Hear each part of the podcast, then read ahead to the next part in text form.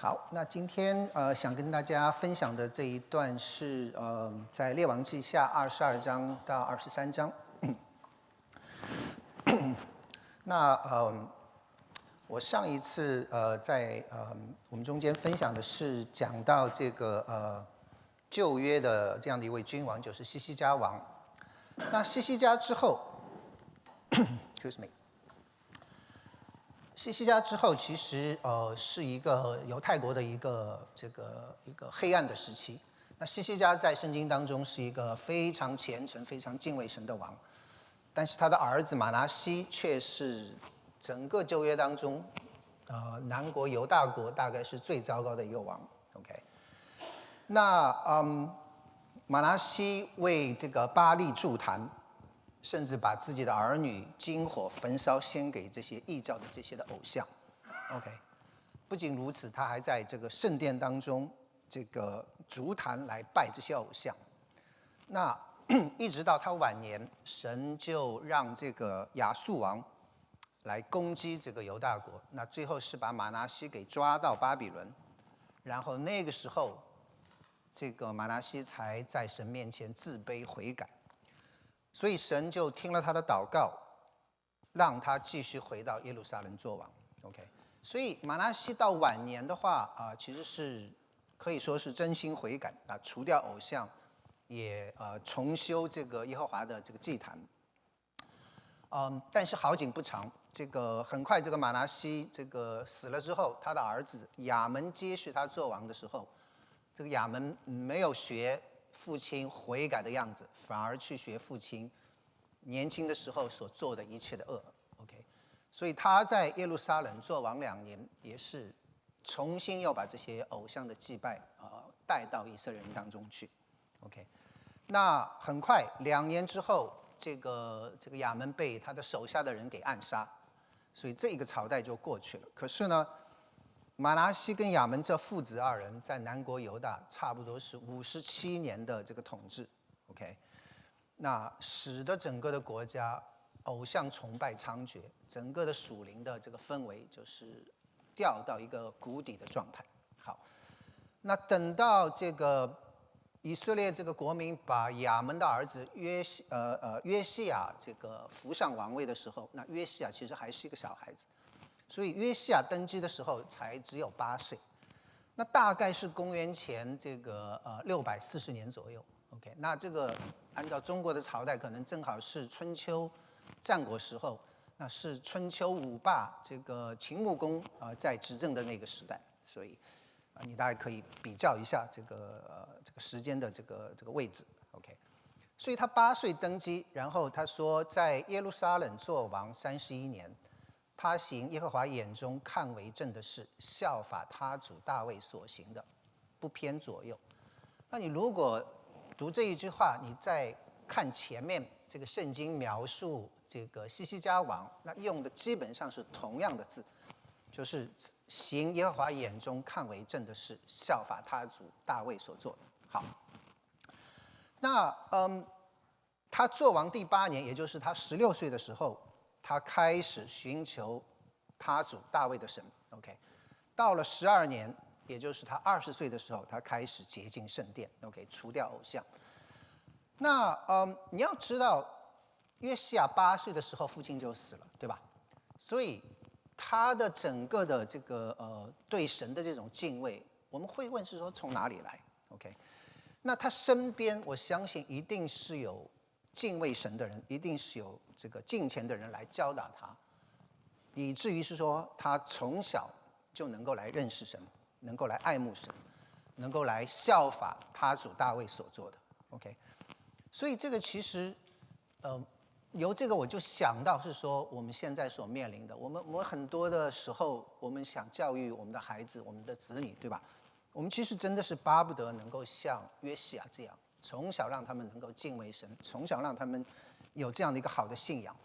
可是我们也知道是说，嗯，其实儿女很多的时候，等到他到了一定的岁数以后，尤其是到 teenager 以后，这个爸爸妈妈讲的话基本上是听不进去的。那嗯，我们也知道是说，当这些孩子进入大学之后，呃，这个统计给我们的看到的是百分之七十到八十的孩子会离开教会，会离开他的信仰，所以其实是很让人担忧的一个事情。那嗯，有的时候我们会在想是说啊，我们从小把这些孩子带到教会，怎么会长大变成这个样子？有的时候我们会有这样的一个挣扎在那边。那我自己的。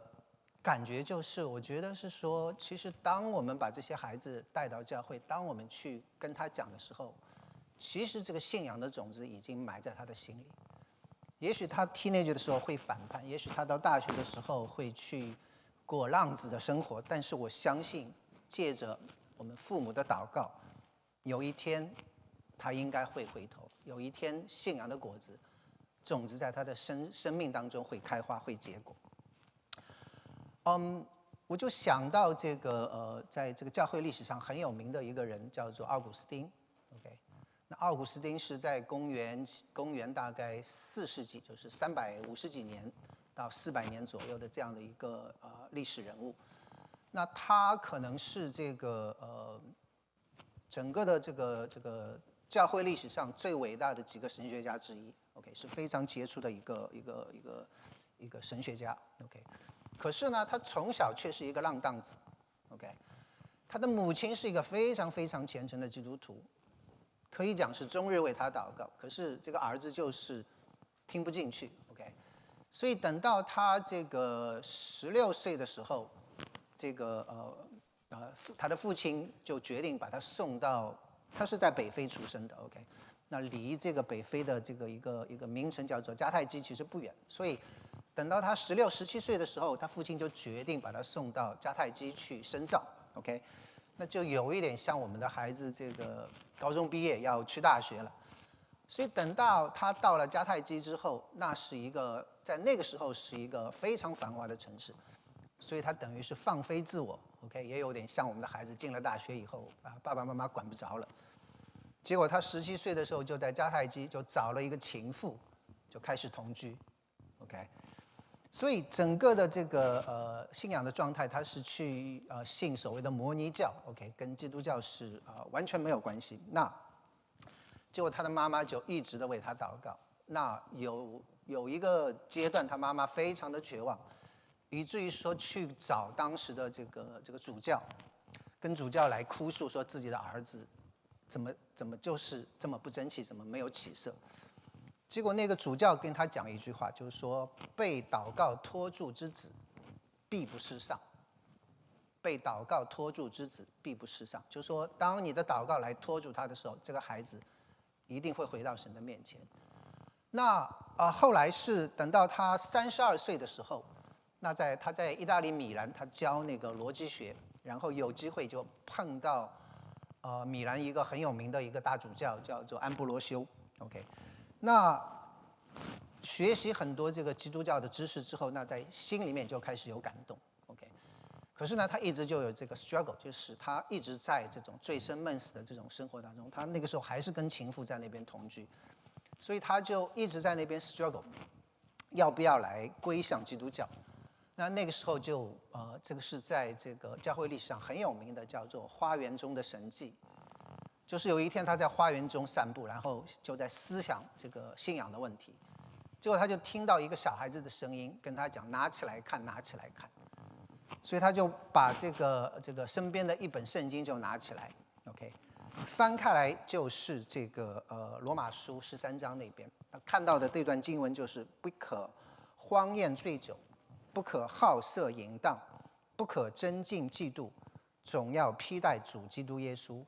不要为肉体安排去放纵私欲，所以当他看到这一段的时候，他的整个的这个这个心思意念就完全降服在神面前，然后就决定归向神。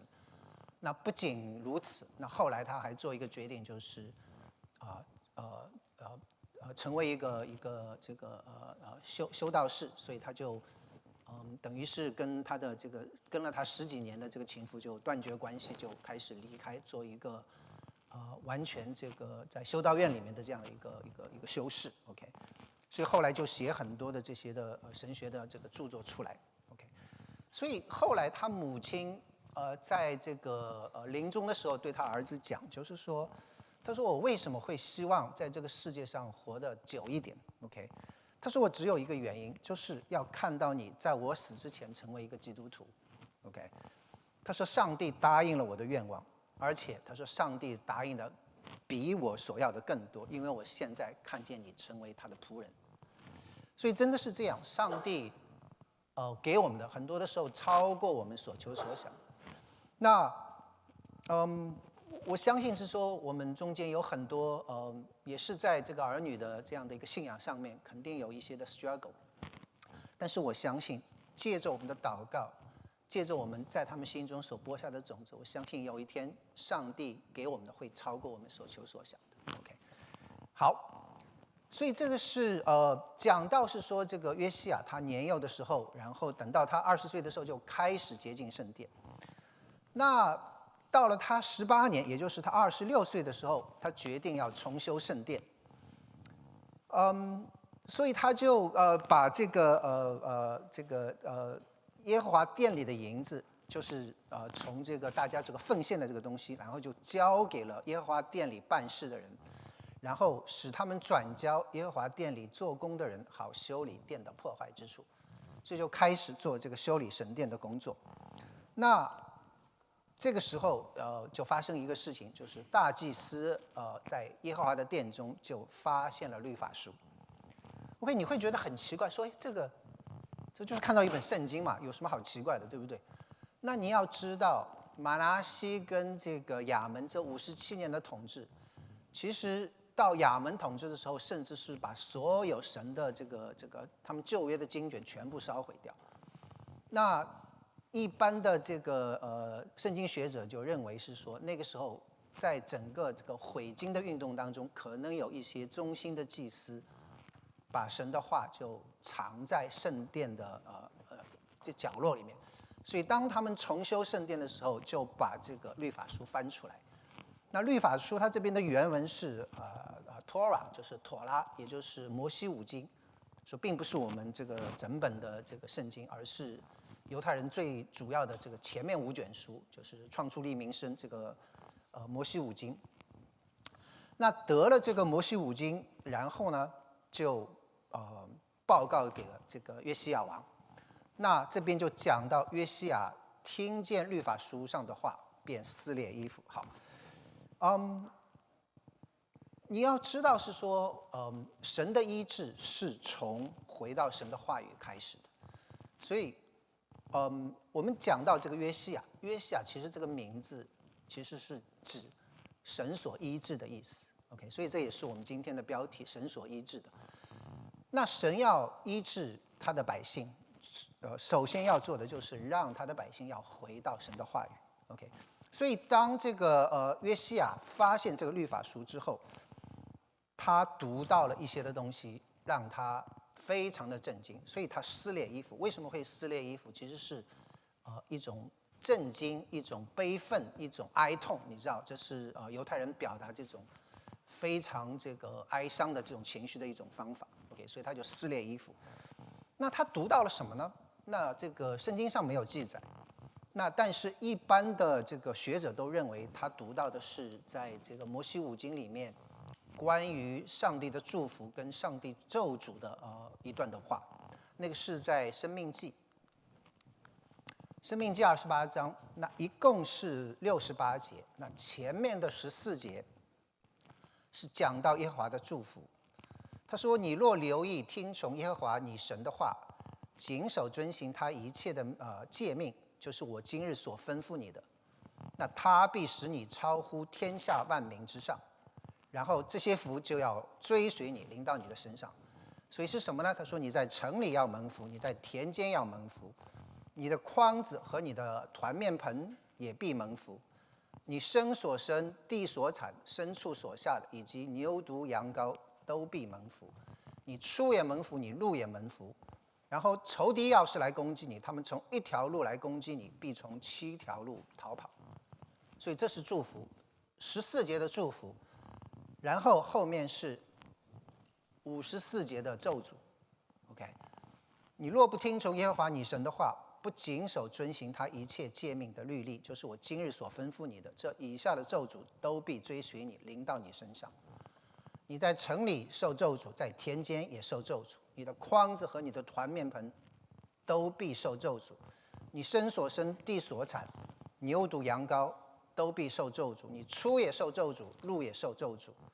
他说：仇敌来攻击你的话，你从一条路去攻击他们，你必从七条路逃跑。所以跟前面的这个祝福是完全反过来的。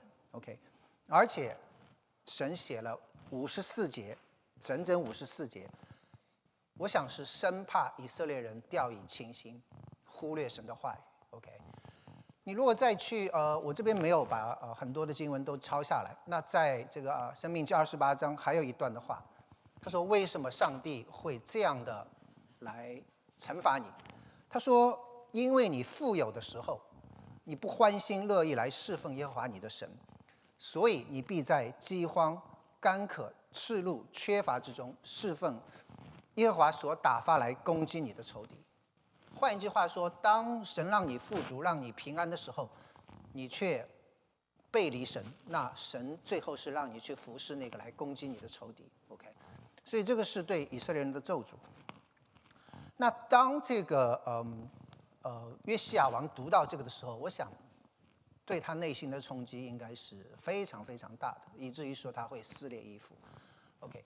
你如果去看这个整本的旧约，你会发现，差不多整整个的旧约就是围绕这样的一个主题，就是你会看到是说，神赐下这个诫命之后，那以色列人有一段的时间在这个呃呃这个这个呃神的这个诫命底下，然后平安富足的生活，然后就违背上帝的命令，转离神去呃拜偶像，那当那个的时候，上帝就差遣。周围的这些的这个仇敌起来来攻击他们。当以色列人困苦、这个、这个、这个失意的时候，他们回转再归向神，然后神又派士师也好、派领袖也好来拯救他们，然后他们脱离仇敌的手。然后好景不长，过不多久又开始回头，又去拜偶像，又去背离神，然后整个过程一遍一遍的重复。所以你看旧约的话，好像是一个我们讲是螺旋性的，它不是上升，它是螺旋性的下降，整个的属灵情况是越来越糟糕，越来越糟糕。那最后是到了这个约西亚这一朝，那是最后的一个，你可以讲是回光返照也好，是一个最后的顶点也好。等到了后面大概二十年以后，到了约西亚儿子这一代，整个的这个犹大国就。完全走到属灵的最黑暗的低谷，然后最后是被这个巴比伦给给灭掉的。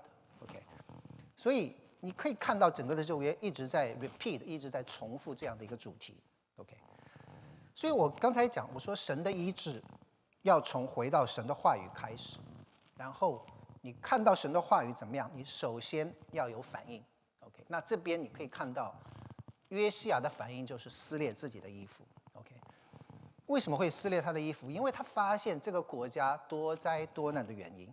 OK，你要知道，在这个呃呃，在他前面大概呃呃，在是公元前大概七百二十二年的时候，也就是一百多年前，整个的以色列的北国灭在这个亚述帝国的这个铁蹄之下，所以他可以看到是说整个北国的这种拜偶像这种的败坏，最后被亚述给灭掉。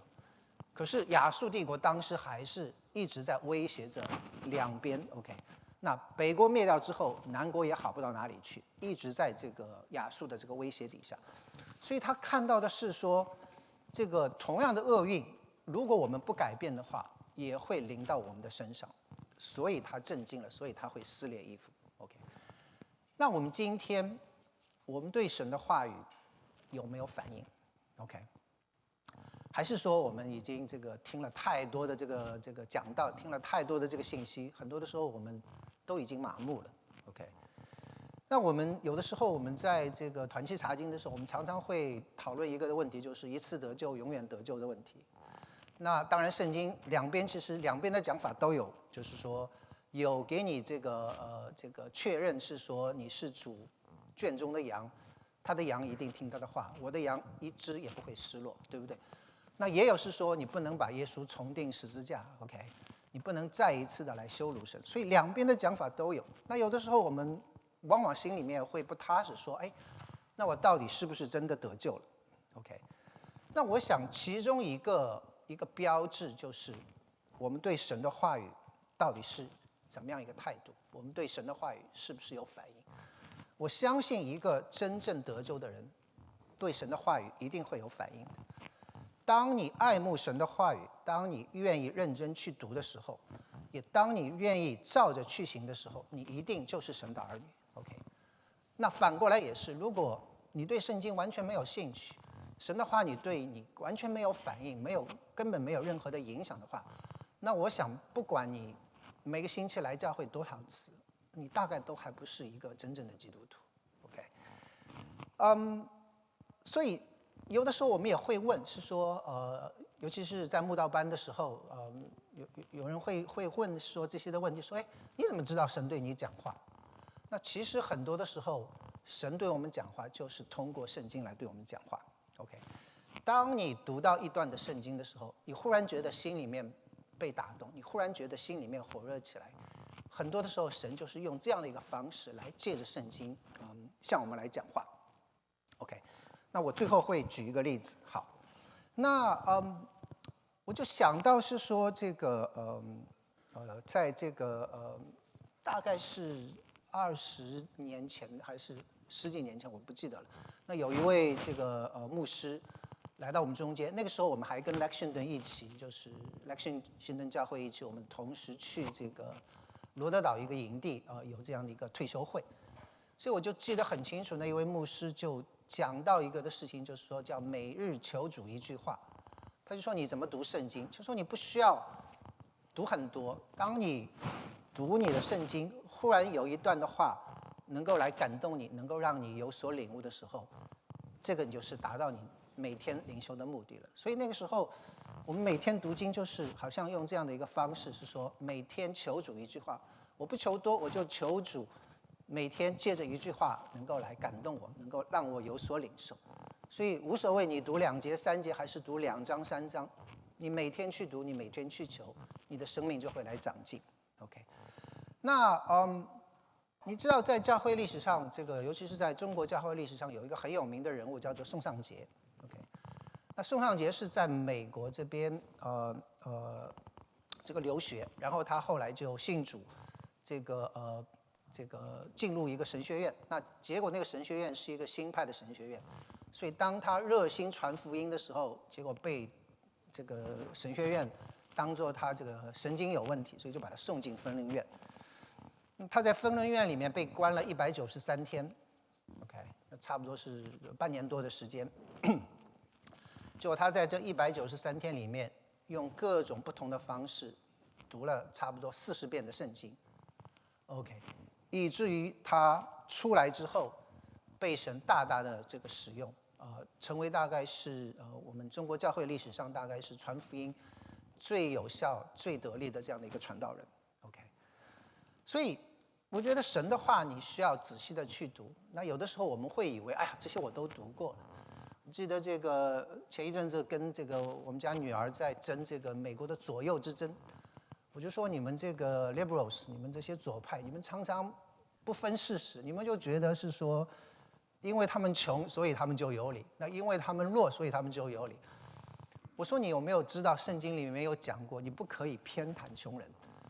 然后我女儿就跟我讲，Daddy，你是不是搞错了？圣经讲的是你不可偏袒富人。那我就说你要去看。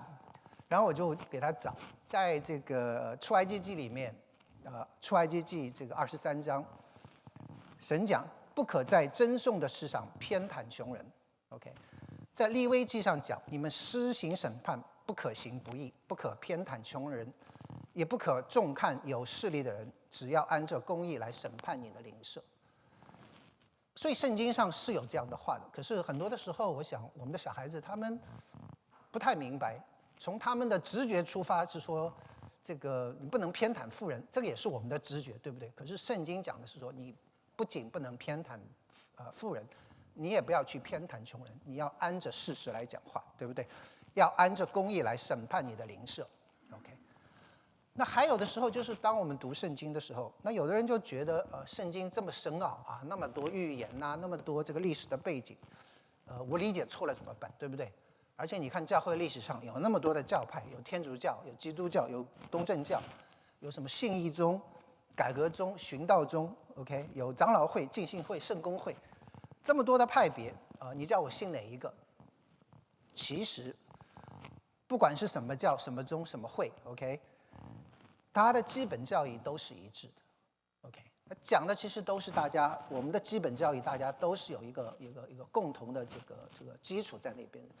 我们相信世人犯了罪，我们相信是说神差他的爱子耶稣为我们世人死在十字架上，以至于说可以洗清我们的罪。OK，嗯，所以你读经并不在于是说你对神学的了解有多么的精准，而在于是说神的话语能否真正影响你的生命。你其实不需要读很多的，你读到。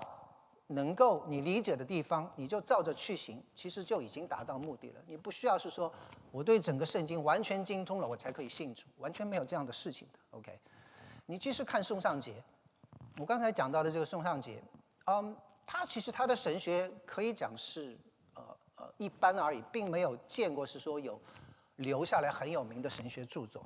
那有些的神学观点，甚至是呃都不见得是完全准确的。可是他的生命被神改变，OK，神就大大的使用他。嗯，他为神做工是拼着命去做的，以至于说他们形容他的生命是蜡烛两头烧，OK。所以这个人其实在四十三岁的时候，就也就是在我们这个我们所讲的解放前或者是沦陷前四几年的时候就被主接走，所以他没有经历过文革，没有经历过这个共产党的这些的迫害，就被主接回天家。可是他四十三岁的生命，他带领差不多超过十万的人信主，在这个中国，在东南亚这一带。那后来后面的我们这一辈，就是说我们所敬仰的一些老的这些传道人，很多是被宋尚节带领信主的，你知道。所以你就可以看到是说，嗯，神的话语没有那么深奥，你你明白了，你照着去行就可以。OK。那同样的，我们讲到神的医治。要从回到神的话语开始，那回到神的话语就是对神的话语要有反应，你要去读，你要去想，OK，这是我想呃我们应该能做的事情。好，所以当这个呃约西亚读到这一段的经文之后，撕裂衣服，但是他没有停留在这边，他就做做一件的事情，他让他的属下去找当时的先知来确认这是不是神的话语。是不是神真的会这样做？那在这个呃约西亚的时代，其实有大概三位的先知，我们所知道的。那第一位叫西番雅。那你要是不太熟悉这个名字的话，你看一看圣经，圣经里面有一卷书叫做西番雅书，OK，是小先知书其中的一本。那西番雅是约西亚执政早期的啊一位先知，OK。那他基本上是在会堂里面，嗯。啊，宣讲。那第二位呢，叫做呃耶利米。那我们呃有一卷这个先知书叫做耶利米书。那西番雅其实应该是耶利米的老师。OK，那耶利米大概是在约西亚执政十三年之后才开始出来侍奉。OK，所以他是比较呃呃中期的。那呃一般认为这个耶利米基本上是在男人中间，而且是在民间来传讲神的话语。那第三位就是呃，这个约西亚差他的属下去问的，就叫呃户勒大。户勒大是一个女先知，那一般认为她是在呃女子当中来传讲神的话语。好，那说呃为什么呃属下去问户勒大，不去找西班牙，不去找耶利米？那一种可能是这个西班牙跟耶利米当时不在耶路撒冷。那还有一种可能，我想是因为西班牙跟耶利米。对这个国家的态度，我想这些属下都已经知道，因为前面你看他们所发出的信息，一直都是审判的信息。当你们离弃神，当你们拜偶像，神一定会施行刑罚。OK，所以他们两个的信息是已经是相当明白的。所以这些属下就觉得说，哎，去问问户勒大，看看会不会有不同的讲法。OK，结果到了户勒大那边还是一样的。你看这边讲，他说耶和华怎么样，要使这地。变为荒场，啊啊呃民受咒诅的话，他说哦，呃，你所听见的话，就是听见我指着这地和其上居民所说，要使这地变为荒场。民所咒诅的话，你便心里敬服，在我面前自卑，撕裂衣服向我哭泣。因此我应允了你。这是我耶和华说的，我必使你平平安安的归到坟墓，到你列祖那里。我要将降于这地的一切灾祸，你也不至亲眼看见。所以两件的事情，呼拉大就 confirmed 就呃确认了神一定会施行惩罚对这个国家。第二件事情就告诉这个约西亚是说，但是因着你的敬畏之心，我愿意让你平平安安的回到你的这个列祖那里。嗯，可是你看到后面，你你就知道是说这边讲的这个平平安安的回到你的你的列祖那里，并不是我们所理解的这个样子。OK，我们待会儿可以看。好，那一般的人也许就停留在这边了。可是我觉得约西亚了不起的地方就在于是说，他的心中有他的百姓和有他的国家，他不是想着自己流芳百世。OK，他想的是所有的百姓跟国家的命运。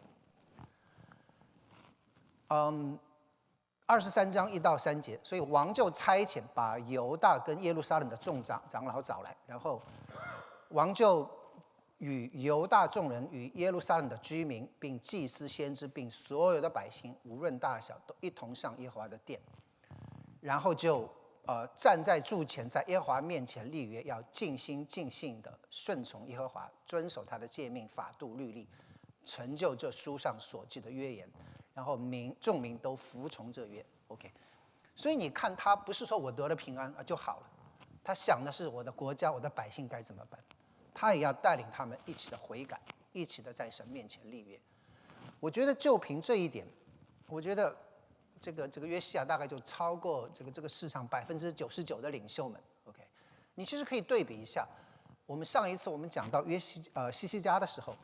当西西家把自己府库的这个金银财宝都向巴比伦的使者展现的时候，结果神就借着先知跟他讲，是说，你展现的这些东西，有一天要被要被巴比伦夺去，OK，呃，你的后代也要沦为他们的这个奴隶。那你知道西西家的反应是什么？西西家的反应是说，你所说的耶和华的话甚好，但是呢，落在我的年日中有太平跟稳固的景况，岂不是好吗？所以他就说啊。这个呃是的，这个后面这种灾祸是发生，但只要在我的这一朝有平安，那我就满足了。有一点像这个这个法国大革命那个时候，路易十五讲的是说：“我死后哪管洪水滔天。”OK，呃，所以你可以看到是说真的是这样。那嗯，这些的这些的话语，我我其实想到中国有一句话叫做“一将功成呃万骨枯”，对吧？你一个伟大领袖的诞生，下面是多多少少的尸体，多多少少的苦难。OK，那其实西方也有同样的话。这个这个 Acton 勋爵就是 Lord Acton，呃，你大概不太熟悉这个人，可是他讲过一句话，你肯定都知道。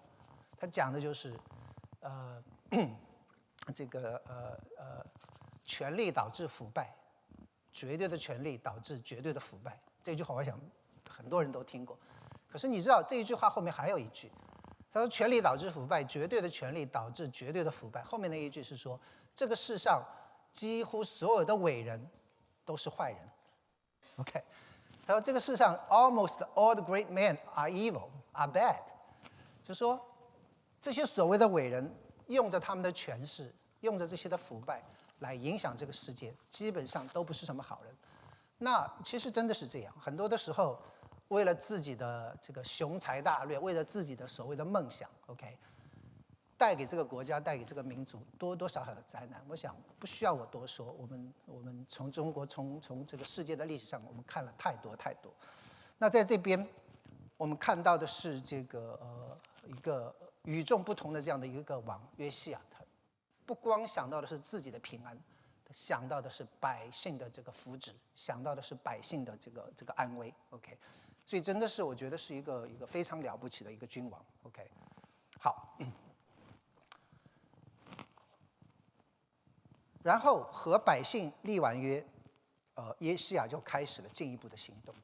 因为什么？因为我觉得神的医治一定会带出后面的行动来。OK，那在这边，他说王就吩咐这些呃大祭司跟副祭司，然后就把这个呃巴利和亚瑟拉，这些都是偶像，以及天象天上万象所造的器皿，从耶和华殿中就搬出来，然后就烧掉，然后又把耶和华殿里的这个亚瑟拉扔到这个吉伦西边焚烧，打碎成灰，然后又污秽这些的球坛。OK，那嗯，我觉得这个嗯。当你听见一样的东西，尤其是我们在教会当中，当我们听见福音之后，我觉得当你心里面有所感动以后，你一定要有所的反应，一定要有带出悔改的行动来。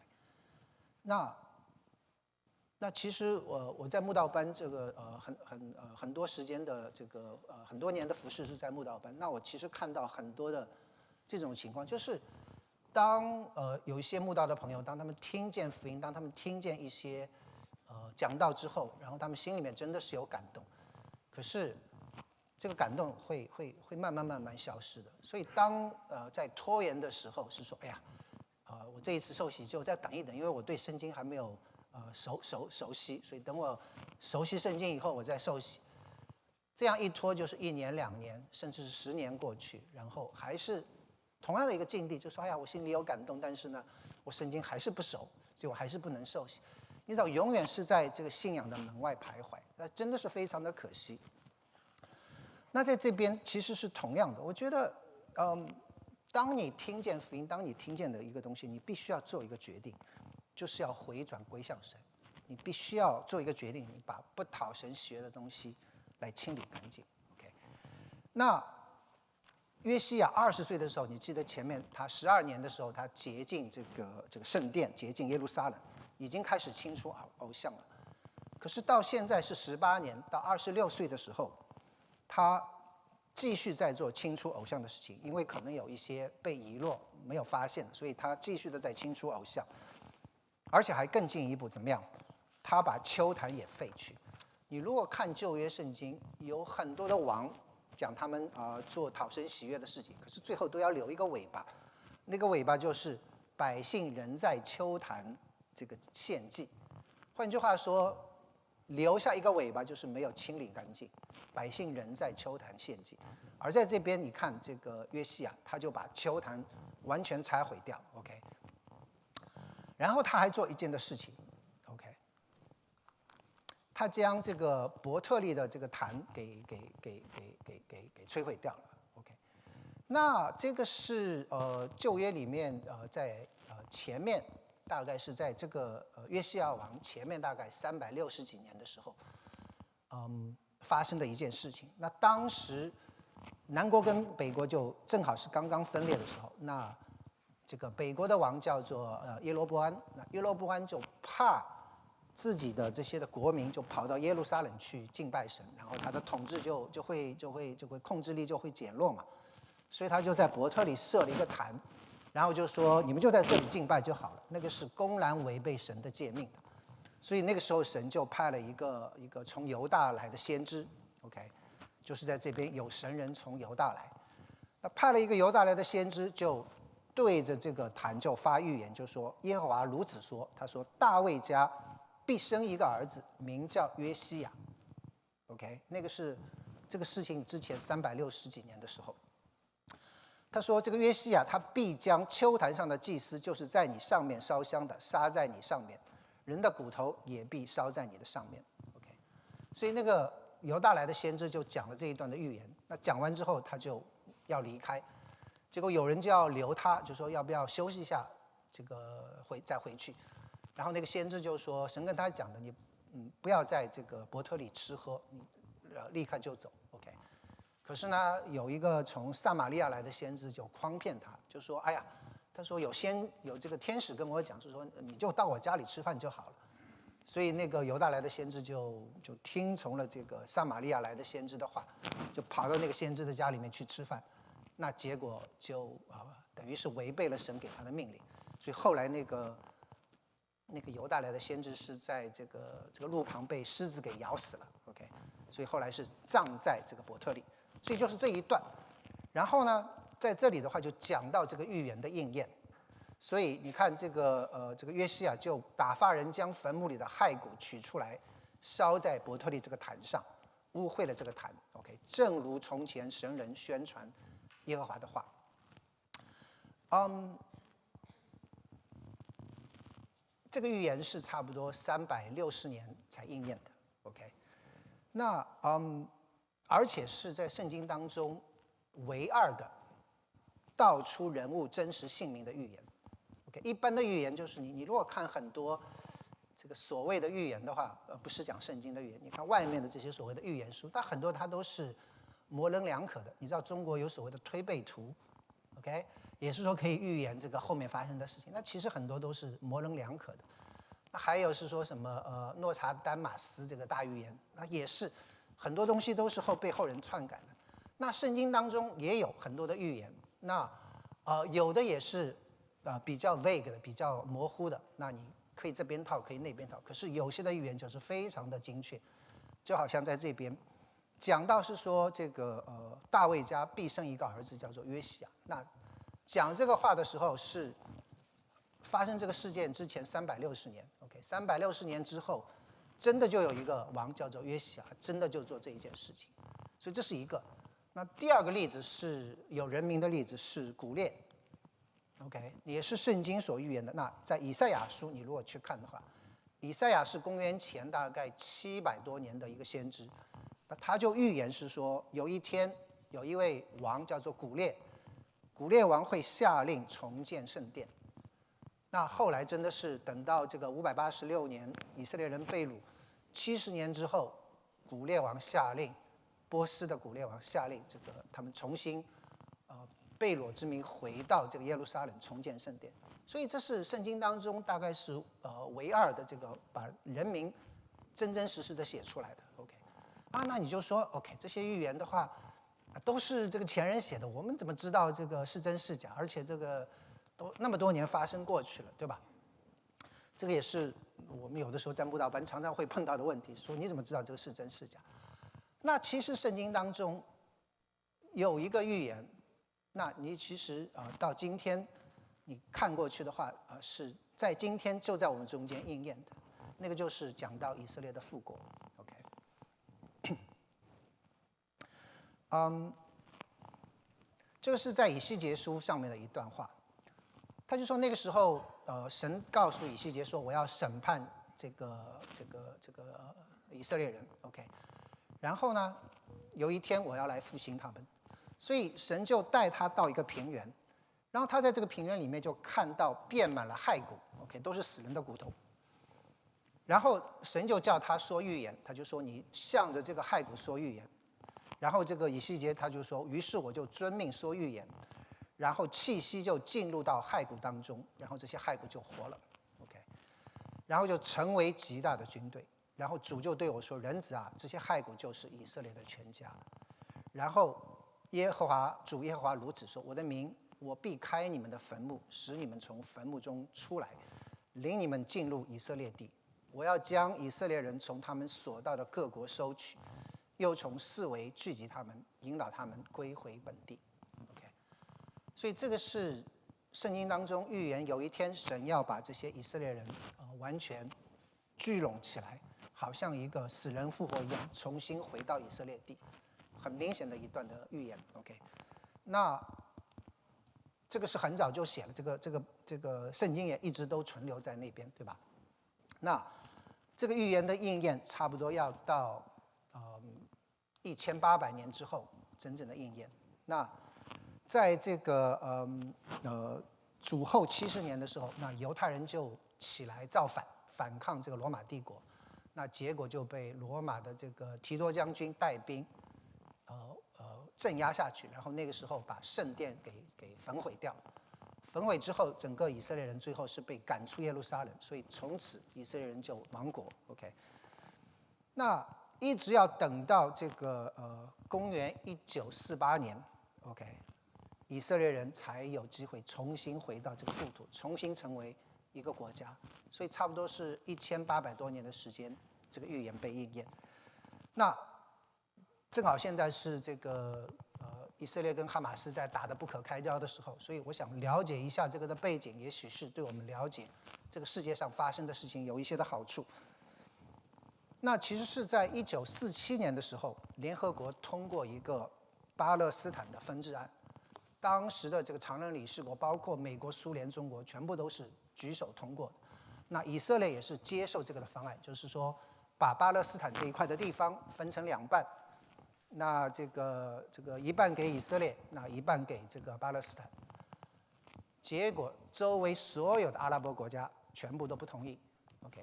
所以当一九四八年这个五月十四号，以色列的这个这个呃这个呃呃魏兹曼的这个总统宣布以色列独立之后，几个小时之后，所有的阿拉伯国家联合起来，差不多是十万的正规军就开始攻打以色列。那当时以色列是差不多三万的民兵，他都没有正规部队，OK。所以你看这边埃及这一块是埃及，埃及就从这个叫西奈变半岛分兵两路，一路是打向这个特拉维夫 （Tel Aviv），然后一路是打向这个 Jerusalem 耶路撒冷，OK。然后呢，这个约旦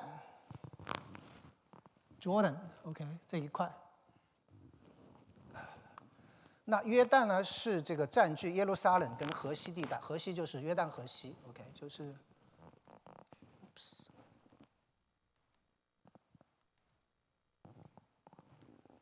这一条就是约旦河，OK，所以约旦就是进入这个河西地带，OK。然后呢，这个叙利亚，叙利亚是在上面这一块，叙利亚就夺取这个加利利湖。加利利湖就是耶稣的拿撒勒的故乡，在这里。OK，然后黎巴嫩在北部的，就进入到这个拿撒勒的这个西面的平原。嗯，伊拉克其实都都跟他不不不呃没有没有沾边的，伊拉克在这边。OK，也是一样派兵就占据耶路撒冷北面的山区。OK，然后后面是这个庞大的这个沙特，然后下面还有也门。提供后勤援助，所以等于说周围所有的阿拉伯国家联合起来。那当时的口号就是 “From river to the sea, from river to the sea”，从河一直到海岸，把犹太人全部赶赶下海。所以今天你如果听到这个那些支持巴勒斯坦的人在讲 “From river to the sea”，就是就是从这里出来的。OK，嗯，呃，所以十十万的正规军攻打当时三万的民兵。结果打来打去，打了两个月之后，四八年的七月，以色列人就是夜袭拿下整个这个这个拿撒勒的这个湖区地段，OK，然后进入加利利的湖区。那从四八年的七月到四八年的十月，三个月的时间，欧洲差不多有六十万的犹太人就是回到这个啊以色列去保卫他们的家园，OK。那最后是以色列全面反攻，反败为胜。嗯，一九四九年的一月，OK，停战之后，以色列人从原来的一点四万的这个平方公里的土地，就变成两点一万的这个平方公里，OK，从轻武器的三万民兵变成十万的机械化装备的这个正规军，所以是越打越强，越打越强。那当然，后面还有第二次、第三次、第四次、第五次的这个这个中东战争。那以色列是基本上是成为中东地区的唯一的一个超级强国。OK，嗯，很多的时候你说你要看神迹，那我告诉你，你今天看到以色列的存在就是一个神迹。你这个世界上没有一个国家，没有一个民族被灭亡几百年之后被迁到其他的地方。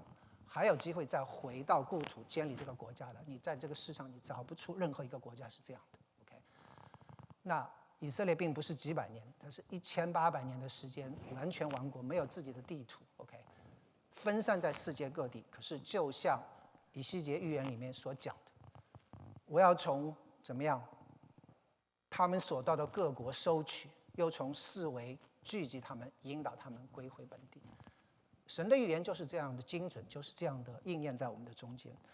所以很多的时候，你说我要看预言，啊，你看看圣经，你看看这个世界，你就知道。OK，好，那我们时间的关系，我们继续往下走。那最后这个约西亚啊，是一个令人唏嘘的一个谢幕。那我觉得就是非常可惜。那说当时有埃及王尼哥上来要攻击靠近幼发拉底河的加基米斯，OK，那约西亚就出去抵挡他。那最后是被弓箭手射中，然后呃，根据这个呃约西法斯的这个历史书记载，当时大概就是。呃，中了三三百多箭，但是有一箭是致命的，就是把把约西亚就就就射死了。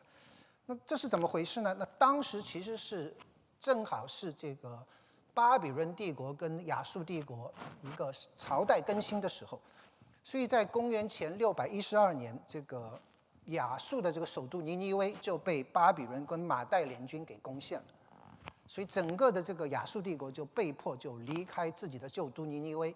就跑到一个地方叫做哈兰，也就是当年这个亚伯拉罕待过的地方。那在哈兰待了没有多久，两年之后，就哈兰又被这个巴比伦攻陷，所以他们继续撤，最后就跑到这个地方，就叫加基米斯。OK。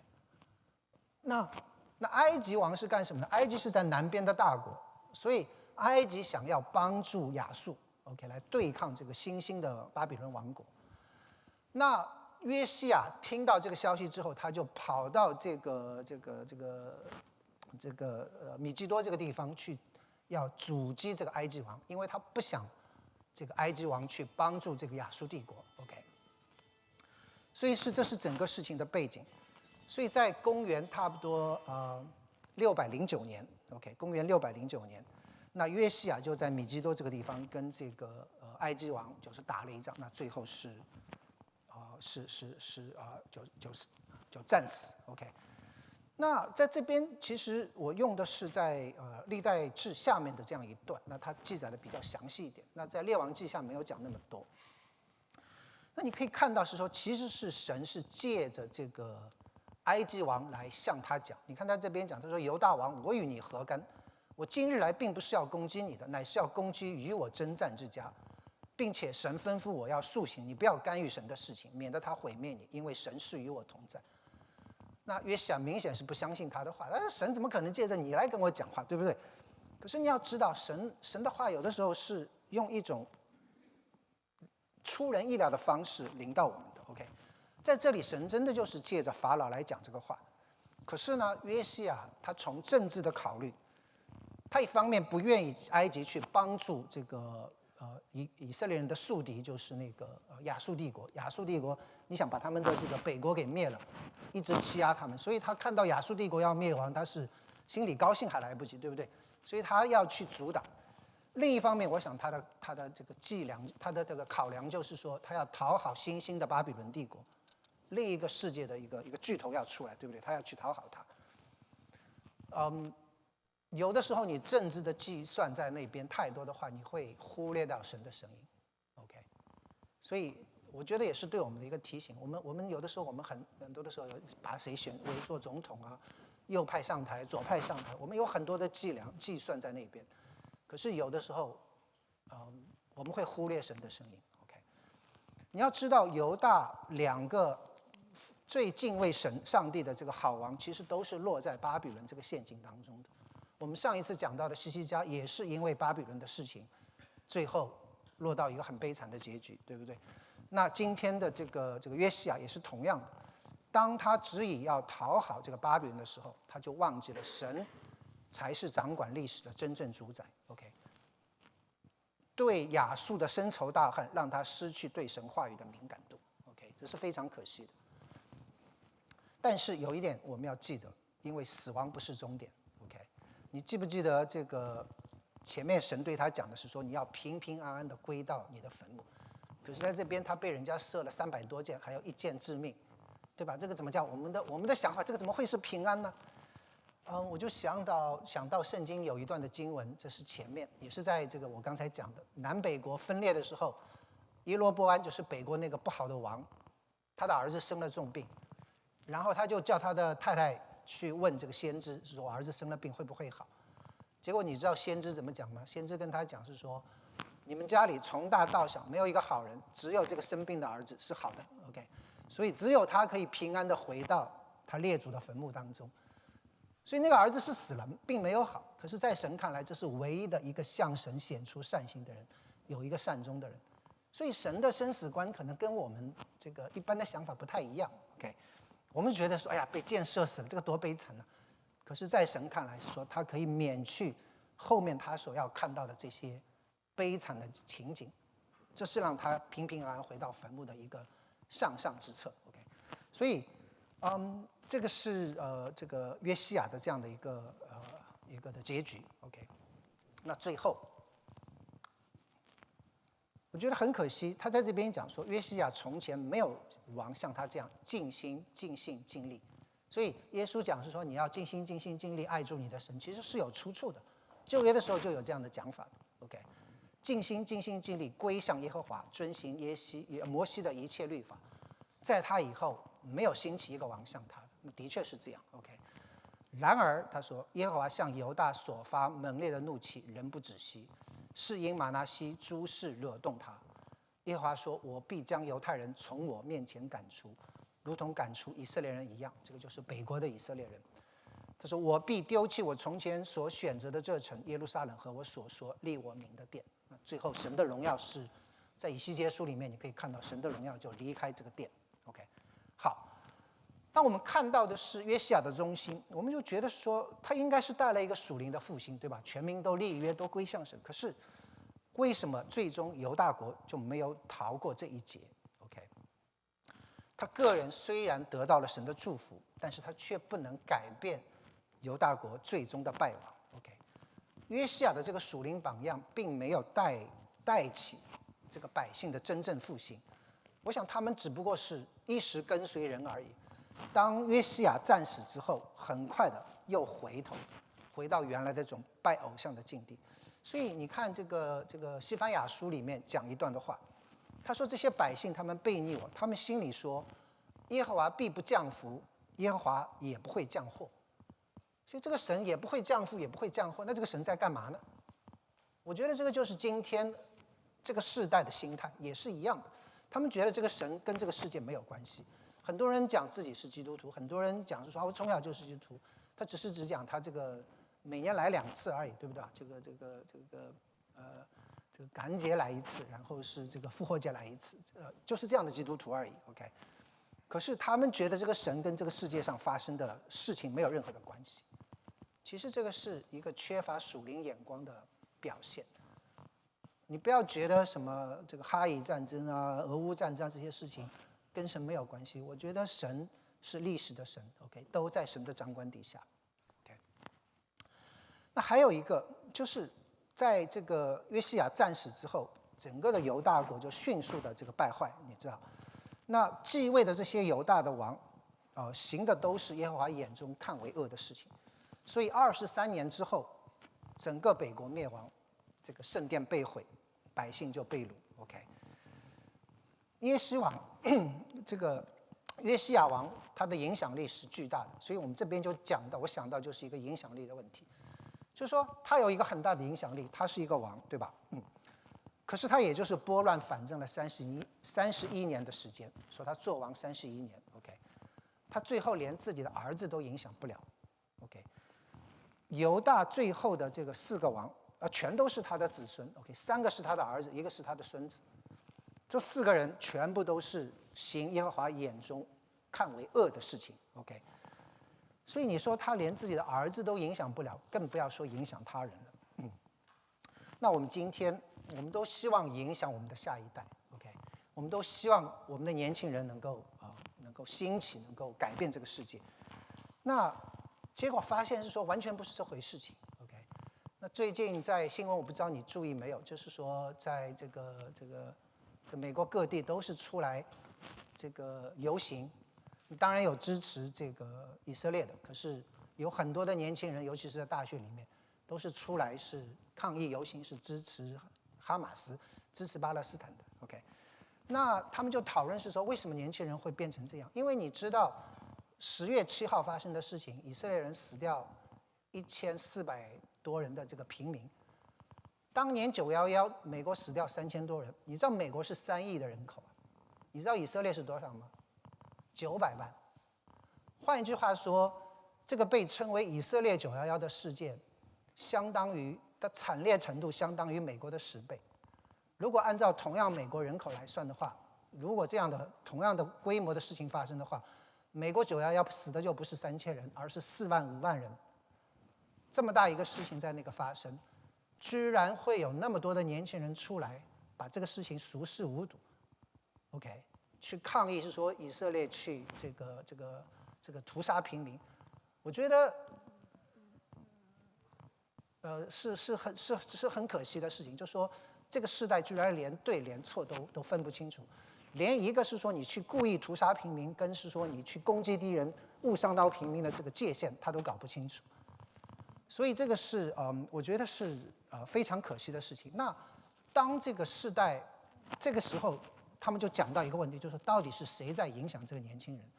所以他们发现说，这些年轻人很多的这些的信息都是从 TikTok，就说中国的抖音这种这种这种软件里面上来的。他说 TikTok 里面支持巴勒斯坦的这个信息要比这个支持以色列的信息要多得多得多得多。OK。所以他说，这些年轻人最终是被这些的媒体、这些的自媒体、这些的 social media 来影响。那，嗯，所以你回过头来看，你是不是觉得这个东西就是无解了？我们父母的影响力是有限的，甚至是主流媒体的影响力都有限了。结果就是被一个一个 TikTok 来影响这么多的美国人。OK，其实不是的。我觉得历史掌握在神的手中，而且。我觉得不要觉得我们做的都没有什么用，我觉得神都纪念，所以这就回到是说，我们读经时候给我们的感动。那我们最近在读以西结书，那我读到的一段的经文，我觉得就给我一个呃呃特别的感动。这是以西结在这个讲到呃呃神要审判这个呃耶路撒冷的时候，OK，他又讲到说神就将那身穿细麻衣、腰间带着墨盒子的人，那是一个天使。他说：“把这个天使招来，神就对他说：‘你去走遍耶路撒冷全城，那些因城中所行可憎之事叹息哀哭的人，你画记号在他的额上。’然后他说：‘你就跟随他走遍全城，以行击杀。你们的眼不要顾惜，也不要可怜他们，要将年老的、年少的、处女、婴孩、妇女，从圣所起全部杀尽。只是凡有记号的人，不要挨近他。’”那当我读到这一段，我的感动就是，我觉得在对犹大、对耶路撒冷实行最终审判的时候，上帝依然记得那些没有什么影响力的小人物。OK，那些人在那边为着这些城中所行的这种可憎之事叹息哀哭的人，我想他们叹息、他们哀哭，是因为他们的无力感，他们觉得没有办法来改变这个邪恶的时代。可是。即便这些没有任何影响力的小人物，在神最终审判的时候，神居然依然是纪念他们，啊，给他们有一个特别的恩典在那边。所以不要觉得我们做什么都没有用，我觉得我们做什么，上帝都看得见。OK。那当然讲到这个，就不得不提到这个的问题。OK。呃，这也是我们在慕道班常常遇到的，就说：哎，这个神怎么会？可以杀这些无辜的孩子，对吧？这些婴孩，你说有什么罪？婴孩被杀的问题，那大概有几点我可以来回答的。一个就是神创造生命，他也有权拿取生命，就好像我在庭院里面，我有权来决定说哪些东西我要移植，哪些东西我不要了。OK，这个是我的主权。所以，因为我是这个庭院的主人，所以我可以这样做。所以，上帝是创造生命的主体。他是主宰，他有权利来移除生命。OK，这是第一点。第二点，在旧约时代，个人主义没有我们现在这么盛行，都是以家庭甚至以部族为单位的。所以，当一个人犯罪，你连累到全家的时候，嗯，这个是被当时普遍接受的观念，并没有是说，哎，这个人犯罪，他一家被灭亡，这个是不可接受。这个是当时被普遍接受的观念，所以这个是没有问题的，在当时。OK，第三个。